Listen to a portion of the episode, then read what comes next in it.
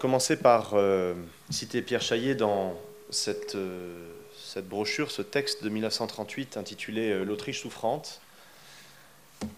Un texte écrit en tant que témoin, en tant que contemporain immédiat de la prise de l'Autriche par les nazis en 1938. Et Pierre Chaillet, dans ce texte, définit la complaisance envers le nazisme comme, je cite, une démission de la charité. Une démission de la charité une expression euh, particulièrement, particulièrement frappante, puisqu'il parle à d'autres euh, endroits de démission du courage et de l'esprit, certes, mais il insiste beaucoup sur euh, cette démission de la charité, qui est une parole, je pense, qui nous interpelle tous aujourd'hui, et peut-être plus que jamais. On est frappé par la lucidité de vue, la sagacité d'expression de Pierre Chaillet lorsqu'il parle du nazisme. Il est un des rares contemporains avoir pris la mesure de ce phénomène en tant que doctrine et en tant que pratique. Il écrit euh, notamment, page 100, je cite, Dans le nazisme, les mots ne recouvrent plus les mêmes valeurs. Il y a pour Hitler une loi supérieure au droit, c'est la lutte pour la vie. Le véritable droit n'est plus qu'une épreuve de force, tout autre équilibre est irréel. Nous sommes en face d'une autre morale que la morale tout court. S'il n'existe qu'une vérité biologique, nous sommes revenus à la loi de la jungle. En quelques mots, Pierre Chaillet résume euh, ce que j'ai essayé d'étudier dans La loi du sang, en l'occurrence cette euh, expression ultime du darwinisme social, du racisme et de l'antisémitisme qui, euh, parvenu à son paroxysme avec l'expression nazie, a entraîné les conséquences que nous savons. Il induit de cette lecture du nazisme, et je cite page 107, la conclusion suivante. L'ordre hitlérien est puissant, certes, c'est même une force biologique redoutable et sûre de vaincre si l'esprit chez nous démissionne, après la démission de la charité donc, et si nous doutons de notre mission de sauver pour l'humanité ses raisons de vivre. Cet ordre, en effet, s'instaure sur une trahison trop inquiétante des valeurs morales et spirituelles pour que, pour que nous nous résignions, fût-ce par notre silence, à devenir le complice d'une hypnose pacifiste. Des mots singulièrement euh, vigoureux de la part d'un prêtre qui, euh, on l'imagine, avait euh, pour la paix une dilection toute particulière et pour le pacifisme également, mais qui, en face du nazisme, savait parler clair et parler fort. Il le prouvera d'ailleurs, bien entendu, très peu de temps après, par son engagement et ses combats dans la résistance. Alors le but de cette euh, communication sur les premiers témoins, c'est de souligner le caractère remarquable de ces premiers témoins, justement, le père Chaillet, le père Fessard au premier chef, des esprits euh, ardents dont euh, l'acuité présenter un réel contraste avec les chefs de l'Église de France, sans même parler de la hiérarchie vaticane à la même époque, le pape Pie XI excepté. Il faut rappeler dès lors à quel point, dans le contexte où écrit euh, Chaillet et où écrit Fessard également, à quel point l'identification du nazisme fut rare, l'identification dans sa spécificité, et pour quelles multiples raisons les contemporains n'ont pas su, n'ont pas pu, n'ont pas voulu, souvent, identifier le nazisme ce qu'il était. Dans le cas de Pierre Chaillet, c'est peut-être dû à sa sociologie particulière, à son extraction à la fois régionale et sociale. C'est un homme euh, des marges, au fond, hein, dans la hiérarchie catholique. C'est un homme de la province, c'est un homme d'un milieu social modeste. Et euh, on ne peut que constater qu'il n'a pas du tout donné dans la complaisance, voire dans la fascination à l'égard du nazisme, que les élites françaises, et plus largement les élites occidentales, ont pu cultiver dans les années 30 et parfois jusque dans les années 40, en ce qui concerne évidemment les collaborateurs qui furent si nombreux. Alors, dans les raisons de cette complaisance et de cette fascination à l'égard euh, du nazisme, qui, encore une fois, euh, a empêché l'identification du phénomène et qui souligne d'autant plus la lucidité et le courage d'un Pierre Chaillet, il y a d'abord des raisons de long terme des raisons culturelles, on va dire, de long terme, qui ont été euh, bien identifiées et d'ailleurs dénoncées par le pape Pie lui-même dans les années 30. Cette tradition anti-judaïque, disait-on à l'époque, mais aussi antisémite, qui faisait considérer avec euh, une faveur toute particulière toute solution, puisque c'était le terme qui était employé à l'époque, toute solution de la question juive, comme on l'appelait à ce moment-là. Une question et un problème appelant évidemment une solution. On pourrait ici citer euh, des tombereaux de sources. Hein. dans la presse, dans les journaux intimes, les correspondances, les mémoires du fort privé, des manuels et des thèses pour la science, des textes réglementaires et législatifs pour le droit, des correspondances dans les milieux diplomatiques, militaires, universitaires, scientifiques. On pourrait citer toutes ces sources pour argumenter ce que Zef Sternal a très bien montré également dans ses propres travaux. On pourrait rappeler également un événement, un événement qui euh, a lieu l'année même où euh, Pierre Chaillet assiste euh, à ce qu'il appelle le martyr de l'Autriche. En 1938, en juillet 1938, une conférence internationale se tient à Évian, en France, à l'invitation du gouvernement français et du président des États-Unis d'Amérique, Franklin Roosevelt, pour traiter de la question des réfugiés juifs d'Europe centrale. Question d'autant plus brûlante l'Autriche vient d'être annexée et que de plus en plus de juifs d'Europe centrale se retrouvent dans une situation objective de détresse. Que faire donc de ces réfugiés, comme on les appelait déjà à l'époque? Évidemment, cela consonne avec, avec notre temps depuis, depuis quelques années. Que faire de ces réfugiés? C'était la question que se posaient les nations rassemblées à Évian. Eh bien, il a été décidé de ne rien faire et de n'accueillir personne. Personne. Personne n'a voulu accueillir les réfugiés juifs menacés par les nazis. Personne sauf euh, un petit État insulaire, la République dominicaine, figurez-vous, aux mains du, dictateur euh, Rafael Trujillo à l'époque, qui euh, a bien voulu accueillir des juifs d'Europe centrale, des Ashkénazes, mais pour des raisons racistes, puisqu'il voulait blanchir sa population. Accueillir des Ashkénazes permettait donc d'opérer cette mixion des sangs et cette dilution de couleurs que Raphaël Trujillo euh, n'appréciait pas. Autrement dit, des juifs, 10 000 en l'occurrence, ont pu être sauvés et accueillis en République dominicaine, non pas pour des raisons euh, de philanthropie euh, élevées ou des raisons d'humanisme sublime, mais tout simplement pour des raisons racistes, c'est-à-dire pour les mêmes raisons pour lesquelles ces populations étaient discriminées et violentées en Europe. Quant à la France, à la Grande-Bretagne, aux États-Unis d'Amérique, elle-même puissance invitante, hein, eh bien, il ne s'agissait d'accueillir personne pour d'excellentes raisons, évidemment.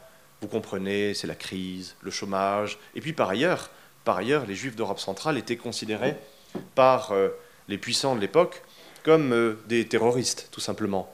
Le judéo-bolchevisme, ça a une réalité tout à fait particulière, sinon dans la réalité de l'expression politique de ces populations, du moins dans les fantasmes et les cauchemars des gouvernants de l'époque. De la même manière que certains ont pu identifier dans les réfugiés syriens ces dernières années des terroristes, euh, sinon en puissance, du moins en acte, ou, l'inverse, on identifiait donc les réfugiés juifs à un terrorisme communiste. On pourrait citer donc quantité de, décisions malheureuses de cet ordre-là, ou de non-décisions. Là aussi, les rapports avec notre époque contemporaine sont vigoureux. On pourrait citer également à l'été 1941 cette conférence des évêques de Pologne qu'étudie euh, l'historien polono-américain Jan Gross, qui est désormais persona non grata en Pologne hein, depuis quelques années, depuis que le PIS est au pouvoir. Jan Gross qui, dans ses travaux, rappelle qu'à l'été 1941, la conférence des évêques de Pologne se félicite que, euh, je cite, les Allemands aient trouvé une solution, entre guillemets, à la question juive.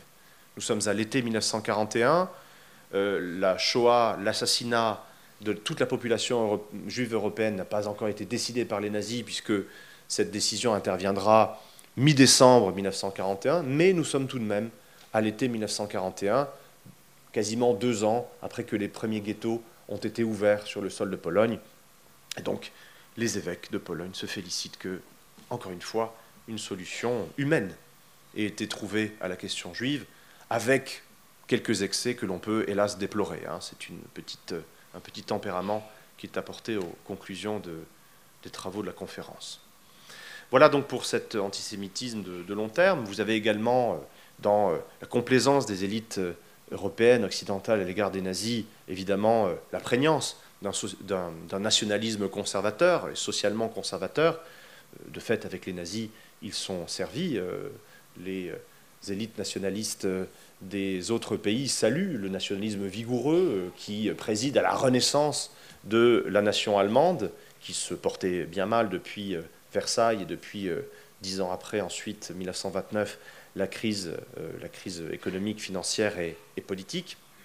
Et quant au conservatisme social, eh bien, euh, les élites étaient servies puisque les euh, nazis donnaient l'exemple d'un retour à l'ordre, d'un retour à l'ordre euh, là aussi particulièrement vigoureux, comme je vais le rappeler dans, un instant. Donc voilà pour la focale temporelle longue, si vous voulez. Et si on resserre cette focale de manière plus courte, au moyen terme, il y a évidemment la prégnance de l'anticommunisme. Un anticommunisme qui est évidemment nourri par le traumatisme dans ces élites issues de la révolution provoquée par la révolution de 1917, hein, la psychose des bien-pensants, comme le dira euh, Bernanos en Europe de l'Ouest, une psychose dont euh, on ne soulignera jamais assez euh, la, profondeur, voire la violence.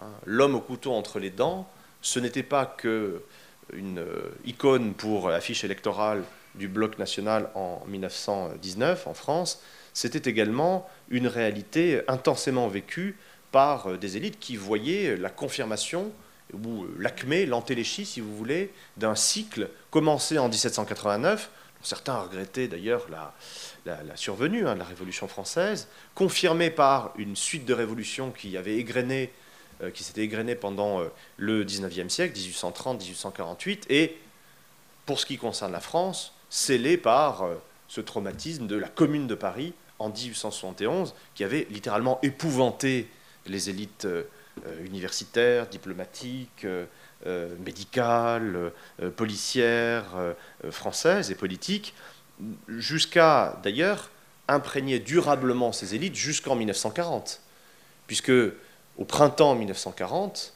l'obsession quasi monomaniaque d'un Pétain et d'un Végan, c'est d'empêcher la survenue à nouveau d'une commune de Paris, c'est-à-dire la réitération d'un cycle ou d'un contexte ou d'une série d'événements qui verrait une invasion allemande se ponctuer par une révolution communiste. C'est ce qu'il s'était passé à leurs yeux à Paris avec la commune en 1871, après la défaite de la guerre de 1870, et c'est ce qui, 70 ans après, devait être absolument évité en 1940. Autrement dit, il fallait cesser les combats avec les Allemands, euh, euh, congédier toute euh, fantaisie ou toute fantasmagorie de repli des armes françaises sur l'Empire ou dans un réduit breton, pour mobiliser le plus rapidement possible les forces militaires françaises, et policières bien évidemment, les forces militaires contre le véritable danger, qui n'était pas l'armée allemande, qui n'était pas l'invasion par le Reich,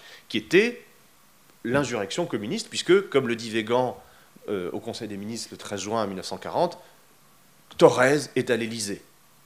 Thorez est à l'Élysée. Alors le ministre de l'Intérieur, Georges Mandel, euh, a le réflexe immédiat de prendre son téléphone et de dégonfler cette rumeur, cette, fausse nouvelle, puisque euh, Maurice Thorez, à ce moment-là, est à Moscou depuis, un moment, mais ça dit bien l'univers mental, ça révèle bien l'univers mental de ces élites qui sont absolument épouvantées à la perspective d'une révolution communiste. À cela s'ajoute, évidemment, bien entendu, la révolution de 1917, après la commune de, Paris, et puis, à partir de 1936, un double phénomène qui euh, a conduit d'ailleurs euh, beaucoup, à beaucoup de bouleversements sur l'échiquier politique français, à beaucoup d'engagement. Hein. C'est le moment où Céline, par exemple, devient un véritable nazi, hein, un nazi chimiquement pur, un nazi français, mais un nazi chimiquement pur. C'est en 1936, donc le double contexte du Front populaire espagnol et du Front populaire français, et du déclenchement, par l'insurrection de généraux euh, nationalistes félons en Espagne, euh, le déclenchement de la guerre civile espagnole contre le gouvernement légal et légitime de la République espagnole. Euh, cette saturation de l'espace culturel, politique, médiatique, mental des élites par la question espagnole a considérablement joué dans euh,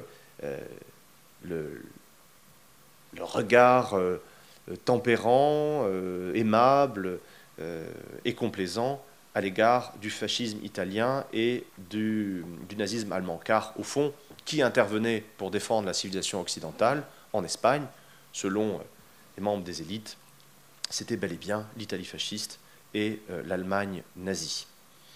On peut remonter un tout petit peu avant, à 1935, à vrai dire, s'il s'agit de civilisation européenne à défendre, de civilisation occidentale à défendre. En 1935, au moment où l'Italie envahit l'Éthiopie pour reconstituer un empire colonial, l'Éthiopie membre de la SDN, un appel d'intellectuels français publié par Le Figaro euh, euh, demande de ne pas soumettre l'Italie à des euh, sanctions de la part de la SDN. Ce serait extravagant, ça n'aurait aucun sens de sanctionner une nation blanche, européenne, occidentale, pilier de l'Europe, pour avoir commis ce péché véniel qui consiste à envahir le territoire de Noirs quelque part ailleurs en Afrique.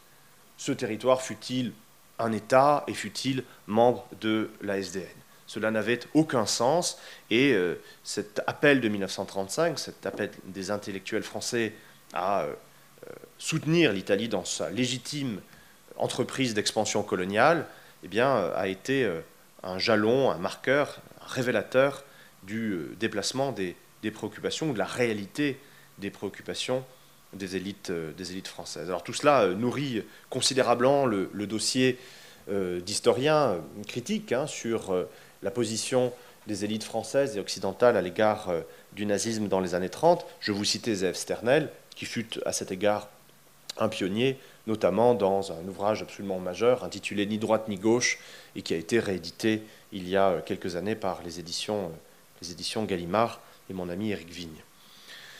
Alors dans ce contexte-là, qui est un contexte euh, quasi psychotique, hein, d'assiègement, d'obsidionalité, d'encerclement, de menaces de cinquième colonne, non seulement on est euh, euh, menacé sur nos flancs par des puissances communistes qui sont souhaitent, dit-on, la, fin de la civilisation occidentale, alors que de fait Staline avait une politique tout à fait classique en Russie, dont on voit d'ailleurs euh, l'expression encore euh, aujourd'hui, hein, de reconstitution d'un empire tsariste et d'ultranationalisme. La révolution mondiale n'était pas vraiment sa, préoccupation, hein, en témoigne le sort de Trotsky, jusque, y compris euh, au piolet de, Mexico. Dans ce contexte-là, l'Allemagne nazie apparaît un nombre croissant de membres des élites françaises et occidentales en général comme un compagnon de route possible parfois un modèle, voire, comme une alliée.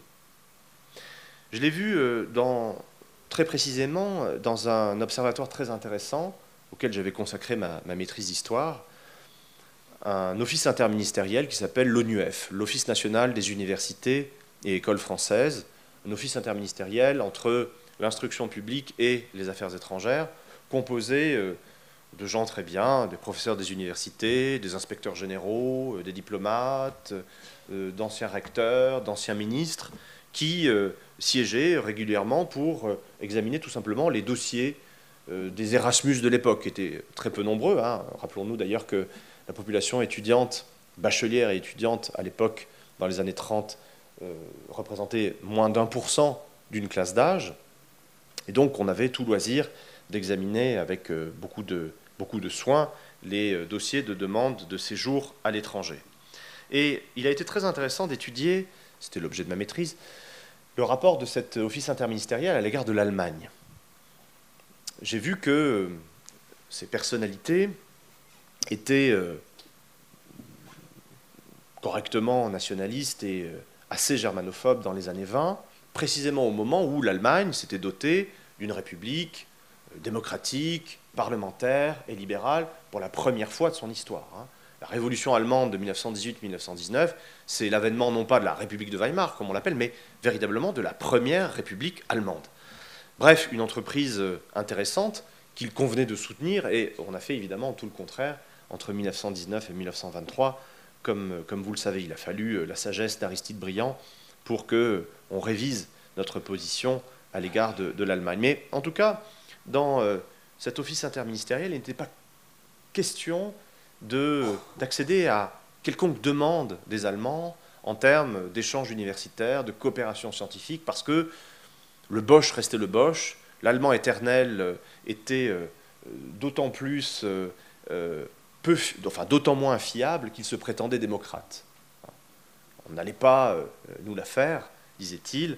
les, les Allemands prétendant être des démocrates libéraux étaient nécessairement des chatmites, des chafouins dont il fallait se, dont il fallait se défier d'autant plus fortement qu'avant avant 1914.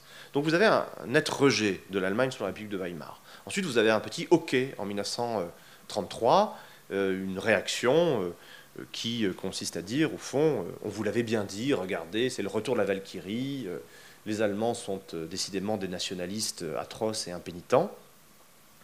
Et il y a un raidissement par cette confirmation en 1933.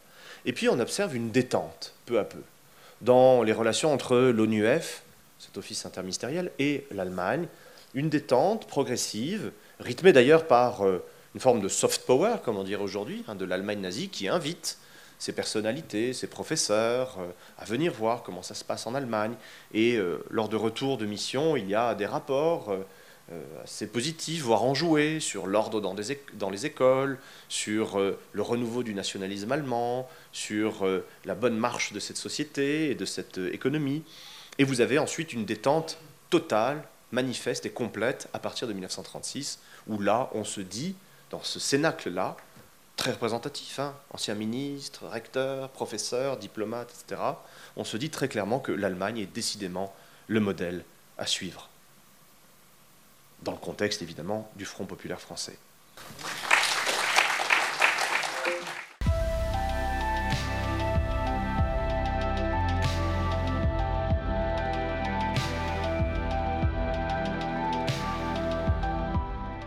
Connu le père Chaillet des Visus. Il a été mon supérieur pendant une année à la résidence de Grenoble. C'était dans la période un peu de, repli. C'était un supérieur débonnaire, mais un bon franc-comtois franc qui aimait bien vivre. Je regrette infiniment de ne pas avoir davantage interrogé le père Chaillet sur ses exploits parce qu'il était lui-même très discret, je dirais comme les véritables héros. je, crois qu'il pensait qu'il a, fait, il a fait ce qu'il avait à faire. Pour le final, il n'y a pas besoin de faire des discours. Enfin, je regrette infiniment de ne pas l'avoir davantage fait parler. Je voudrais vous proposer, en espérant que vous n'êtes pas trop épuisé, une sorte de méditation sur l'espérance. On a dit ce matin, à très juste titre, que le Père Chaillet était animé par la charité, mais je crois aussi qu'il était animé par euh, l'espérance, que je vais distinguer et qu'il faut certainement distinguer de l'espoir. Et si l'on reprend la distinction que Jean-Luc Marion a rappelée tout à l'heure, et qui est en effet tout à fait fondamentale, l'espoir peut se situer au niveau de l'histoire humaine. L'espoir se situe au niveau de l'histoire humaine. Et bien entendu, quand on regarde ce qui pouvait se passer en 41-42, on ne pouvait guère espérer voir sombrer le nazisme. Au contraire, ce qui était courant, c'était de s'incliner. La servitude volontaire. On s'incline parce que personne ne peut penser qu'on va vaincre Hitler. Seule l'espérance qui se situe au niveau de l'histoire surnaturelle permet de dire il y a un avenir. L'espérance, et je parle ici de l'espérance chrétienne, ne décrit pas cet avenir. Et on ne voit pas le Père Chaillet apporter sur un plateau ce qui va être l'Allemagne de demain. Ce qu'il sait, en tant que chrétien, c'est que le mal ne peut pas avoir le dernier mot et que le bien a triomphé du mal sur la croix et le, le dimanche de Pâques. Si le bien a triomphé, il faut, ici et maintenant, non pas rêver, mais lutter contre le mal. Voilà la résistance. Et cette résistance, elle s'appuie sur ce que j'appelle précisément l'espérance.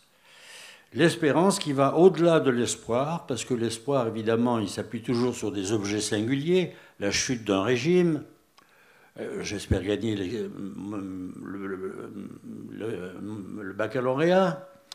L'espérance relève du niveau de l'histoire surnaturelle, c'est-à-dire l'attente du royaume de Dieu, l'attente de la Jérusalem céleste, l'attente de la fin des temps, etc.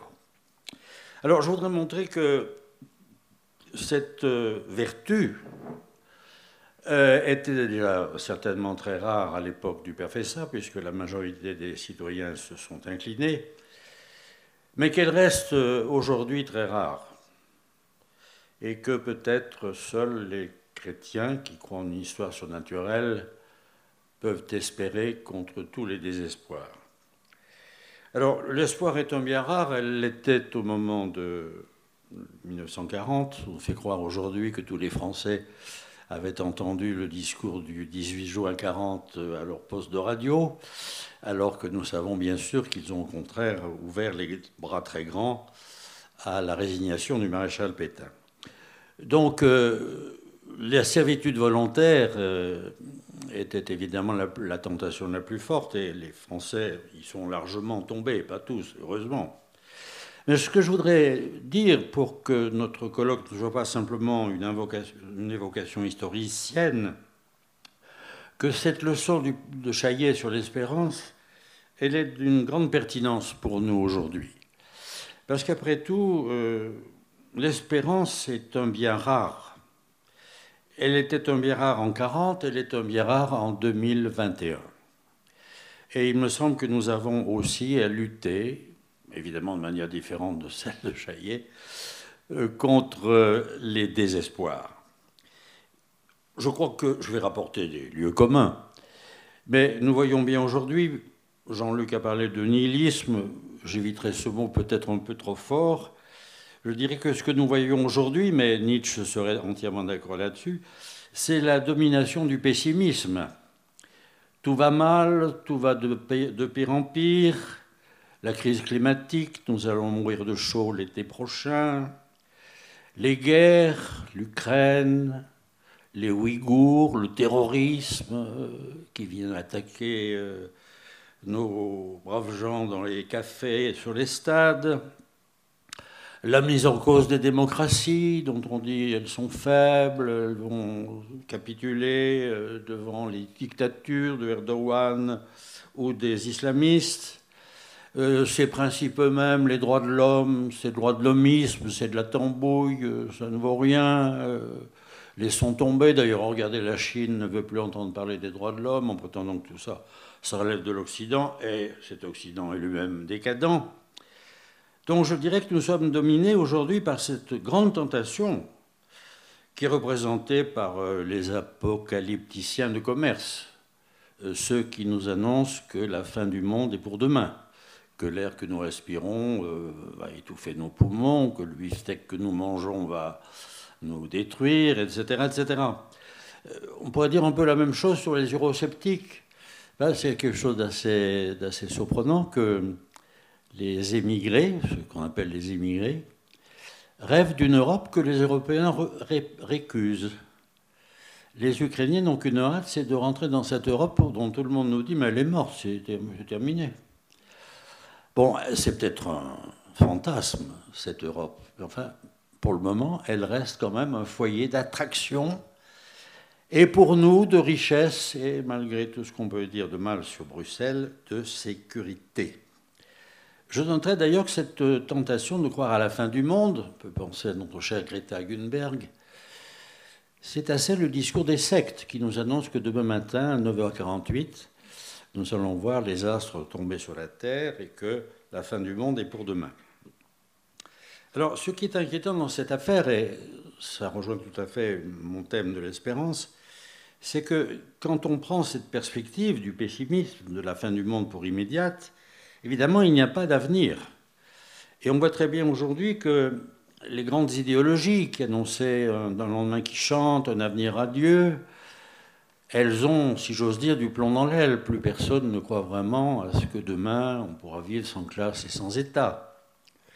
Donc euh, nous sommes euh, privés d'avenir, ce qui se traduit pas simplement au niveau des, idées, mais euh, je crois que c'est Le Monde ces jours-ci qui parlait de ces femmes en, en Grande-Bretagne, mais d'ailleurs chez nous aussi, qui font la grève des utérus. À quoi bon donner le jour à des enfants euh, si on doit leur léguer un univers complètement détraqué et si de toute façon euh, cet univers doit disparaître avant même qu'ils atteignent l'âge adulte. Donc on ne reste pas simplement au niveau des idées, mais au niveau de ces choses éminemment concrètes, qui est le, désir d'enfant qui se trouve chez un certain nombre de gens, en quelque sorte paralysé et éteint. Alors évidemment, euh, il y a toujours des gens qui sont prêts à profiter de, cette situation. Elle ne reste pas simplement latente. Il y a toujours des gens qui soufflent sur les braises les populismes qui excitent les gens en disant il y a des coupables, on va chercher un bouc émissaire quelque part, les, responsables politiques, euh, le capitalisme, on Mais c'est aussi, puisqu'il n'y a pas d'avenir, puisque nous sommes à la fin du monde, ben, comme dirait Saint Paul, mangeons et buvons car demain nous mourrons. Mangeons et buvons car demain nous mourrons. Autrement dit, c'est le règne de l'individualisme, mais droit. Mais droit. Et le bien commun, vous avez parlé tout à l'heure, euh, on s'en fiche comme de l'an 1000 ou comme de sa première chemise. D'où le présentisme dont l'historien Hartog a parlé, je crois, assez savamment, c'est-à-dire qu'on a le nez sur le guidon. Euh, nous avons accueilli avec un certain sourire l'idée de nommer à nouveau un commissaire au plan, qui est, je crois, M. Bayrou parce que tout le monde dit commissaire au plan, comment tu peux le prévoir à 5 ans, 10 ans de distance euh, le marché pétrolier, l'invasion de l'Ukraine, le terrorisme. Qu'est-ce qu'il va faire ce monsieur? Il va rien faire. Ce qui est grave aussi, c'est que cette absence d'avenir non seulement tue l'espérance, non seulement replie les individus sur eux-mêmes, sur leur prétendu droit, mais cette absence d'espérance engendre l'angoisse. On a beaucoup parlé ces derniers temps, je ne sais pas si c'est vrai, enfin, bon, admettons, de l'angoisse des jeunes à propos de la pandémie. Je trouve qu'il n'y a rien de pire qu'un garçon ou une fille de 20 ans qui pense qu'il n'a plus d'avenir. Parce que s'il a un âge de naïveté, c'est bien quand on a 20 ans, on pense qu'on a encore, on va se marier, on va avoir une profession, on a l'avenir devant soi. Qu'un garçon, une fille de 20 ans dit c'est foutu pour moi, à quoi bon se marier si c'est pour divorcer dans trois mois, à quoi bon? Je trouve que c'est quand même un malheur, une violence terrible qui est faite à nos générations. Alors voilà, c'est le premier point sur lequel je voulais insister. Je crois que l'espérance est rare elle est difficile. Euh, par certains côtés, aujourd'hui, c'est une vertu presque impossible. Et cependant, je crois qu'elle est absolument indispensable, c'est mon deuxième point. Euh, elle consiste en quoi l'espérance? Alors je me situe ici évidemment du côté de la foi chrétienne, parce que du point de vue de l'histoire humaine, on peut en effet reprendre ce que je viens de dire, en apportant des nuances, des bémols, ne noircissez pas non plus le tableau. Mais au niveau de l'histoire surnaturelle, c'est du christianisme, je dirais la grande affirmation de l'espérance chrétienne, c'est il y a un avenir. Il y a un avenir qu'on ne connaît pas, mais qu'on attend. Chaillet ne savait pas ce qui allait se produire à la chute d'Hitler. Il n'a pas fait des plans sur la comète, dans témoignage chrétien, pour esquisser la constitution de, la future Allemagne, de la future Europe. Il ne savait pas, mais il espérait que le mal n'aurait pas le dernier mot. Et que la seule chose qu'il s'agissait de faire, c'était non pas de rêver, mais de se battre contre le mal. Donc l'espérance n'est pas, contrairement à ce qu'on croit quelquefois, quelque chose de démobilisateur. On attend que euh, tout tombe du ciel, pas tout, tout cuit. Et donc on se démobilise.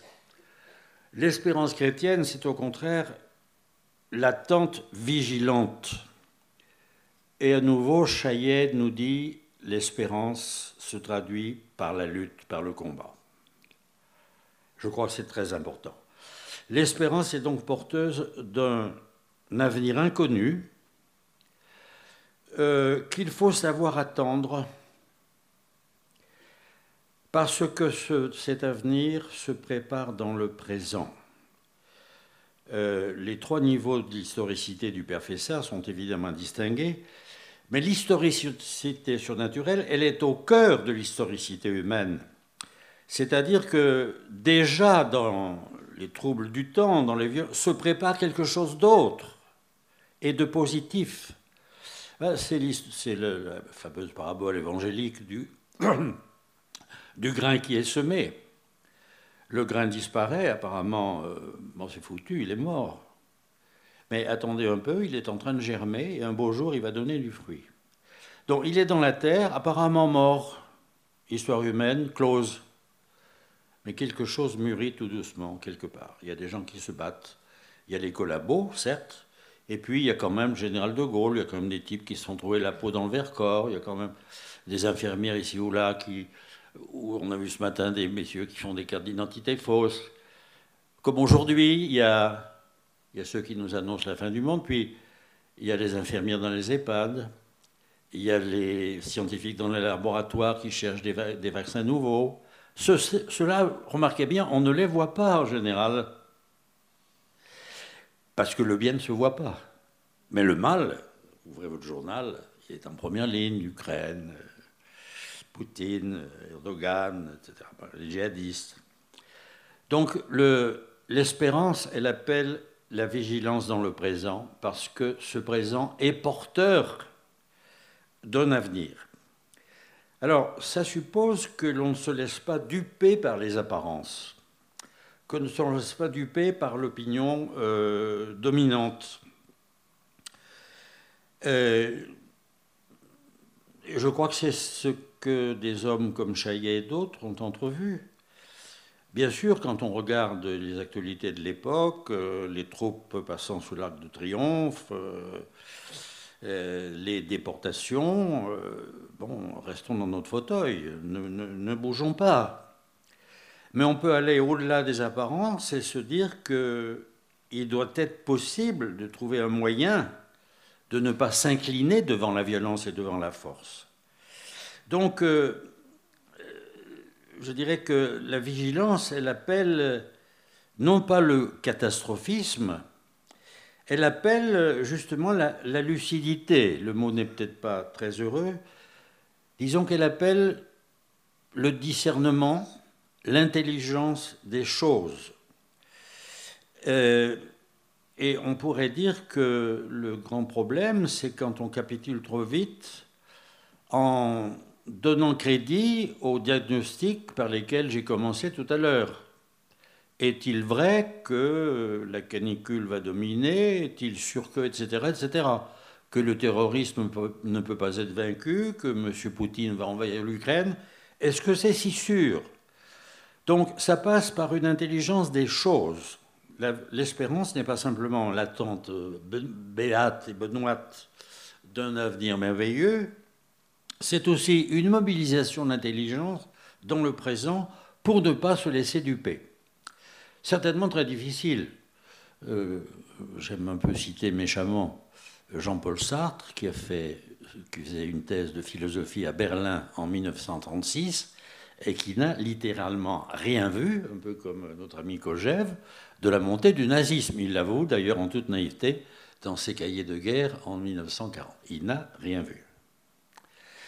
Bon, c'est une forte intelligent, me semble-t-il, mais il manquait de, de ce je ne sais quoi, dirait Bossuet, qui l'aurait amené à la lucidité.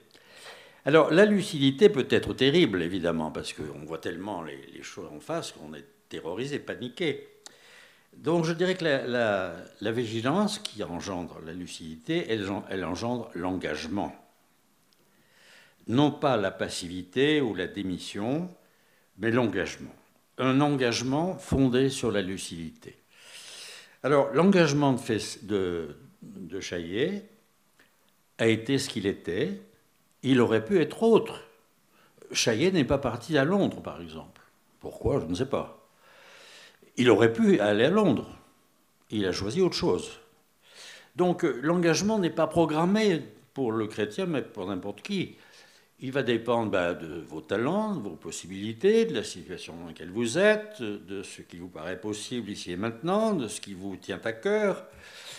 Donc euh, l'engagement, il doit y en avoir un, mais il relève de la de la personnalité de celui qui le prend. Donc euh, il s'agit de se compromettre soi-même dans un certain combat en fonction de ce que l'on est. Et je crois ici à nouveau qu'on peut convoquer l'idée évangélique des talents. Tout le monde a un talent, au moins un, mais tout le monde n'a pas le même talent. Le talent de Chaillet était ce qu'il était, le talent de Fessard, n'a pas pris le maquis, autant que je sache. Euh, mais Fessard est incomparable, on l'a rappelé tout à l'heure, au niveau intellectuel. C'était un intellectuel qui était capable de s'opposer à sa façon au nazisme, qui n'était pas celle de De Gaulle, qui n'était pas celle de Chaillet, qui n'était pas celle de l'imprimeur qui imprimait des cartes d'identité. Chacun a son talent, c'est ce qu'on appelle le charisme. Donc je crois que c'est très important aussi pour éviter les jugements négatifs les jugements de, préférence. Il n'y avait qu'à, il, il faut être avec, avec euh, De Gaulle à, Londres. Ben, c'est une option. Il y en a d'autres. Donc évitons, ça permet d'éviter quand même ces jugements dualistes qui font qu'il y a d'un côté le bien qui n'est que bien, comme dirait Nietzsche, et de l'autre côté le mal qui n'est que mal. Bon, l'engagement de Chaillet n'était pas tout. Il fallait qu'il y ait De Gaulle à Londres aussi. Bon. Mais enfin, il a apporté sa petite pierre. Ça, je crois c'est un point extrêmement important.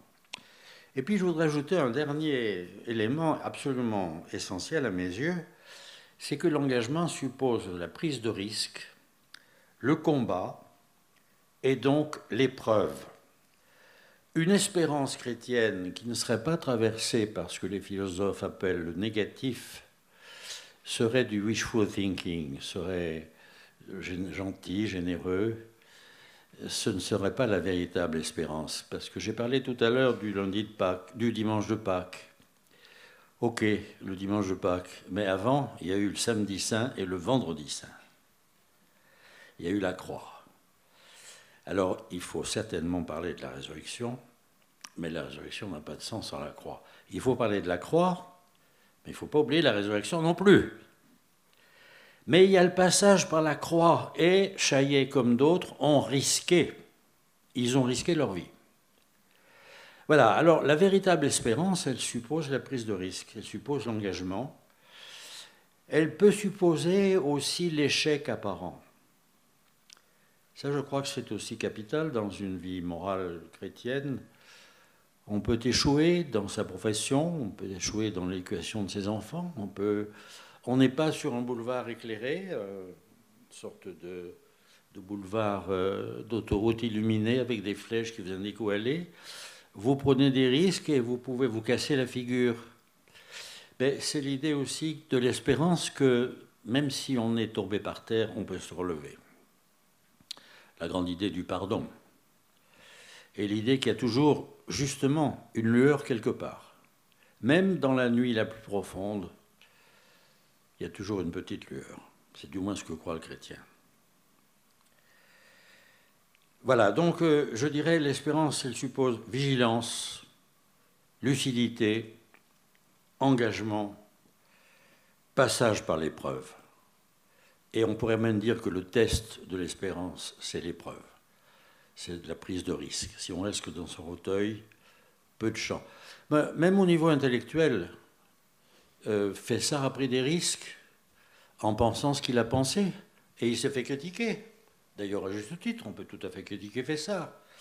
Mais le problème, c'est de savoir qu'on peut être critiqué, qu'on n'a pas nécessairement dit la chose la plus juste, la plus vraie, qu'on peut toujours euh, refaçonner les concepts, préciser les choses, compléter, etc.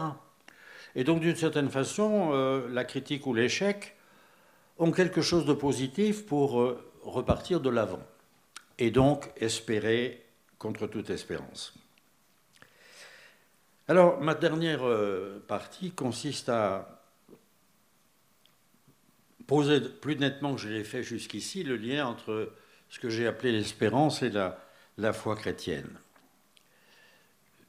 Je crois qu'aujourd'hui, je tire un peu la couverture à moi, il n'y a pas beaucoup d'hommes et de femmes dans notre société qui espèrent, sinon des chrétiens. Parce que je l'ai dit tout à l'heure en passant, les idéologies marxistes, il y a encore des communistes. Bon. Euh, l'idéologie du progrès qui, selon Ernest Renan, serait la religion de l'avenir, qu'est-ce qui y croit encore? Alors, nous sommes un peu comme, euh, vous savez, le chapitre 11 de l'Épître aux Hébreux, ceux qui partent sans savoir où ils vont. Ils sont Abraham, les autres sont partis sans savoir où ils allaient. Ils auraient pu, nous dit l'auteur de l'Épître, revenir en arrière. Ils sont allés de l'avant. Parce qu'ils croyaient en une parole qui les tenait debout et qui les a fait marcher. Nous croyons à une parole de résurrection. Et nous allons vers une terre inconnue, mais sur la base d'une parole de promesse, à savoir l'alliance divine. Dieu n'abandonnera pas l'humanité. Alors on peut avoir toutes les Greta Thunberg qu'on veut, mais Dieu n'abandonnera pas son humanité. Elle peut faire des conneries, cette dite humanité. Je sais si elle ne s'en prive pas. Elle peut aller au bord du précipice, et à nouveau, elle ne s'en prive pas. Peut toujours espérer qu'à la dernière minute, on la sortira du piège. Voilà, donc comment croire que l'histoire fait sens aujourd'hui, hors d'une foi de nature religieuse, c'est-à-dire d'une foi dans ce que fait ça rappeler l'historicité surnaturelle? Qui espère vraiment de nos jours On peut avoir des espoirs, espoir de gagner de l'argent, espoir de s'entendre avec son conjoint, espoir d'avoir un bon métier, espoir de ne pas être malade. Mais je dirais que ce qui caractérise le chrétien, malgré tous les, les défauts qu'il a, c'est quelqu'un qui attend. Il attend pas passivement, pas comme on attend l'autobus à l'arrêt. Il attend, comme je tout à l'heure, dans la vigilance, la lucidité et l'engagement. Il attend parce qu'il croit, nous croyons, enfin je crois, que quelque chose mûrit à travers les aléas de l'histoire. Quelque chose d'indéterminé. Alors on peut parler peut-être de signe des. Parce que l'histoire, on peut la regarder sous les deux faces. La face négative que j'ai dite tout à l'heure, tout va mal, tout va de pire en pire, ne vous inquiétez pas, l'été prochain vous allez crever de chaleur. Puis on peut regarder l'autre face, il y a quand même des gens, des hommes et des femmes, euh, qui font avancer la justice internationale, la compréhension entre les peuples, avancer les progrès de la médecine, se dévouer à leur prochain dans les EHPAD. L'autre face, qu'il faudrait peut-être voir aussi et qu'on ne voit pas toujours. En tout cas, le chrétien pense que dans dans les sursauts de l'histoire et dans les heures, quelque chose se prépare. On pourrait dire, revenons à notre père Chaillet et l'Allemagne. Les nazis, 50, Robert Schuman. On va travailler ensemble. Qui, en 40, aurait pu prévoir ce propos de Schuman? Sinon celui qui pense que les Allemands, tout en étant complices, avaient aussi d'autres ressources que celles-là, et qu'on ne pouvait pas identifier les Allemands à Hitler. Que derrière, en effet, leur lâcheté, il y avait aussi des hommes et des femmes qui croyaient en autre chose, et que cette autre chose pouvait être mise en avant si on leur tendait la main. Et la grande idée de Schuman, c'est on va travailler ensemble à l'avenir Laissons de côté Verdun, Daumont, euh, le Vercors. Regardons en face. Il ne s'agit pas d'oublier. Mais il s'agit de travailler ensemble en exhumant les talents qui sont les nôtres. Donc le chrétien, qui était Schumann, pour son malheur, je crois qu'on va le, sanctifier, le béatifier. Il n'y a rien de pire qui puisse lui arriver, le pauvre homme. Bon, c'est un homme certainement remarquable. Euh, il Pensez comme nous pensons que le royaume de Dieu travaille à travers les chaos de l'histoire et que l'on peut ouvrir un avenir à la commune humanité. D'où les fondements de l'engagement. Il revient aux chrétiens de trouver les moyens d'ouvrir un avenir. Ben, Schumann en avait trouvé un. Euh, nous pouvons chercher aussi, nous, à savoir ce qui, même si notre couple est déréglé, si nos enfants ne vont pas bien, si notre métier branle, il y a peut-être une possibilité positive. Alors, je ne dirais pas que le chrétien est un optimisme euh, naïf, mais il y a quand même dans la foi chrétienne un optimisme foncier. De ce point de vue-là, je ne suis pas très luthérien. Je ne crois pas à la perversion fondamentale de l'homme et de sa raison. Il est capable, pour peu qu'on ne l'enfonce pas dans le nihilisme, il est capable de faire plus. C'est comme à l'égard d'un enfant, si vous passez son temps à dire Mon pauvre gamin, tu es un nul, tu ne réussiras jamais ton bac, tu es un pauvre type. Vous en ferez un pauvre type. Alors, il ne s'agit pas de lui dire Tu vas être futur prix Nobel de la paix, tu vas être. Euh, mais il s'agit de lui dire Écoute, tu n'as pas grand-chose peut-être en main, mais tu as des possibilités, mets en avant. Allez, tu aimes le sport, ben fais du sport. Tu aimes les maths, ben fais des maths. C'est-à-dire le côté positif au fond, c'est ce que fait quand même Jésus-Christ dans l'Évangile. Lève-toi et marche. Alors, encore une fois, la foi chrétienne ne vous donne pas des solutions. Qu'est-ce qu'il faut faire aujourd'hui? Je n'en sais rien. Est-ce qu'il faut travailler avec les, avec les verts ou avec d'autres? Euh, C'est à nous de trouver.